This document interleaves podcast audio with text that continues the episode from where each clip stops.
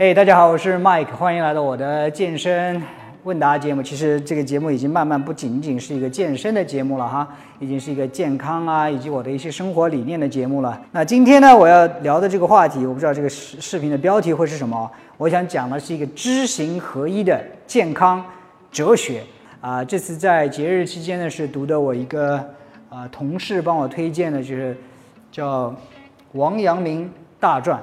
如果说你们对中国的历史文化比较熟悉的话，可能都，啊，也许知道王阳明他的一些背景，他的一些理念。他最主要的呢，就是啊，知行合一。OK，我我我首先说一下，今天我谈的这个节目，并不是我最擅长的东西，只是我最近学到的一些东西，非常非常肤浅，但是对我非常非常啊有启发的一些东西啊。大家也许知道，啊，儒家学的话，当然是孔孟、孔子、孟子，然后在应该是宋朝还是什么时候？啊，朱熹对儒学发展还有扩呃推广也起了很大的作用。但是在朱熹之后，可能对儒学影响比较大的另外一种另外一个理念呢，就是王阳明啊。其中呢，他们理念呢，其实我也搞不清楚到底是有什么异同哦。但是我看这个书里边，他讲的比较多的就是朱熹呢推推广的是一种啊先知后行，我们要先要知道这件事情，然后才能去实践。而王阳明呢，特别在他晚期的时候呢，比较提倡的是知行合一啊。当然，这里我不去站什么派别，是朱朱派还是王阳明什么派别。我说实话，我也我也不够格，我也不懂，OK，不了解那么多。但就是我今天想聊一聊的，就是我自己对知行的一些看法。那首先呢，我我挺认同朱熹的，呃。先知后行，那这是我以前一直认为的这样一种想法。你这种做什么事情，必须先知道，然后呢，你再去实现，对吧？但是后来，最近看了王阳明的这个大传，以及了解了他的一些理念之后呢，知就是行，行就是知。那我联想到我们做啊健康健身的时候，其实哎，很多人都说，哎呀，我知道呃要健康要减肥。但是我就是很难坚持。他这个说知道了，他是真的知道了吗？那我其实思考的是，为什么在认知跟实践之间、行为之间会有那么大一个差距呢？如果说按照朱熹的说法，先知而后行，那我怎样才能知道先知了之后把它转化为行动呢？其实很多人，这是很多人很困惑的一点。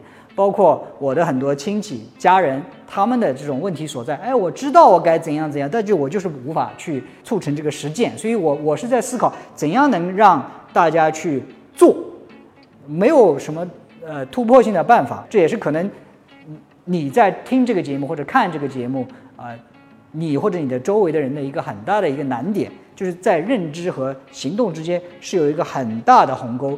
没有跨过这个鸿沟，往往不管是你对健康也好，你对体型也好，你对事业也好，哎，就是你为什么没有达到你最终目标的那样一个可能是根本的原因。但是这次看了王阳明大传之后，了解了他的思维之后，他王阳明说没有什么先知后行，其实知行合一。如果你还没有行动的话，那就是你的认知还不足。哎，我觉得我不一定完全认同，但是我突然发现。是不是有一定的道理哦？对不对？那我们说我知道我要做什么，但是没有去行动，我们会反过来问：我真的知道了吗？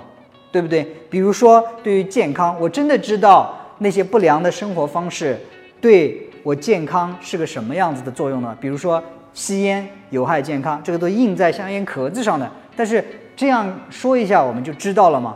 也许。那个所谓的知道，并不是真正的知道。那我思考的是，也许这些人他们对吸烟的危害还没有真正了解，或者更重要的是没有亲身的去体会。OK，所以这一点上，我觉得我不是说赞同王阳明，我只是说说的王阳明的知行合一可能有一点点道理。那还有我们很多人说，我们说啊要少少吃糖，对吧？奶茶里边有很多很多糖，要少喝。但是很多人。女生啊，说我知道，但是还是不得不喝，对不对？所以我就在问你，这个我知道是真正知道吗？你知道这个糖对人体心血管疾病是疾病是怎样一种危害吗？也许并不真正知道。我们都知道哦，应该运动，但是运动它到底有什么好处？运动能够增强我们的抵抗力，能够促进我们的免疫系统，强化我们的免疫系统，抵抗疾病，能够改善我们的情绪，让我们变得更乐观。运动能够延长寿命。我们知道都说要去吃蔬菜，但是我们知道蔬菜能够有多种的预防疾病的机制吗？我们知道蔬菜吃进体内能够稀释中和一些化学致癌物吗？我今天说这些东西，并不是说 好像我知道这些。No，我在很多的知识，我在一年前、两年前也都不知道，但是我去学习了之后，我发现哇，我知道这个东西，有些事情我是肯定不会去做了。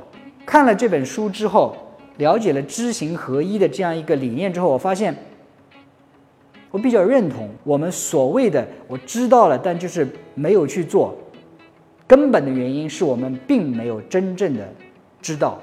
那今天这个节目呢，啊，我就讲到这里，呃，并没有什么有能够实践价值的这个意义，只是我自己的一些思考，也分享给大家，启发大家也去思考。OK。啊，最后，如果你还没有关呃订阅我的节目的话，如果喜欢我的节目，希望听我每天讲健身、讲营养、谈健康的话，记得订阅我的节目啊，订阅我的视频或者是音频。那音频呢，在路上也可以听，每天听我讲健康，好吗？我们下一次再见。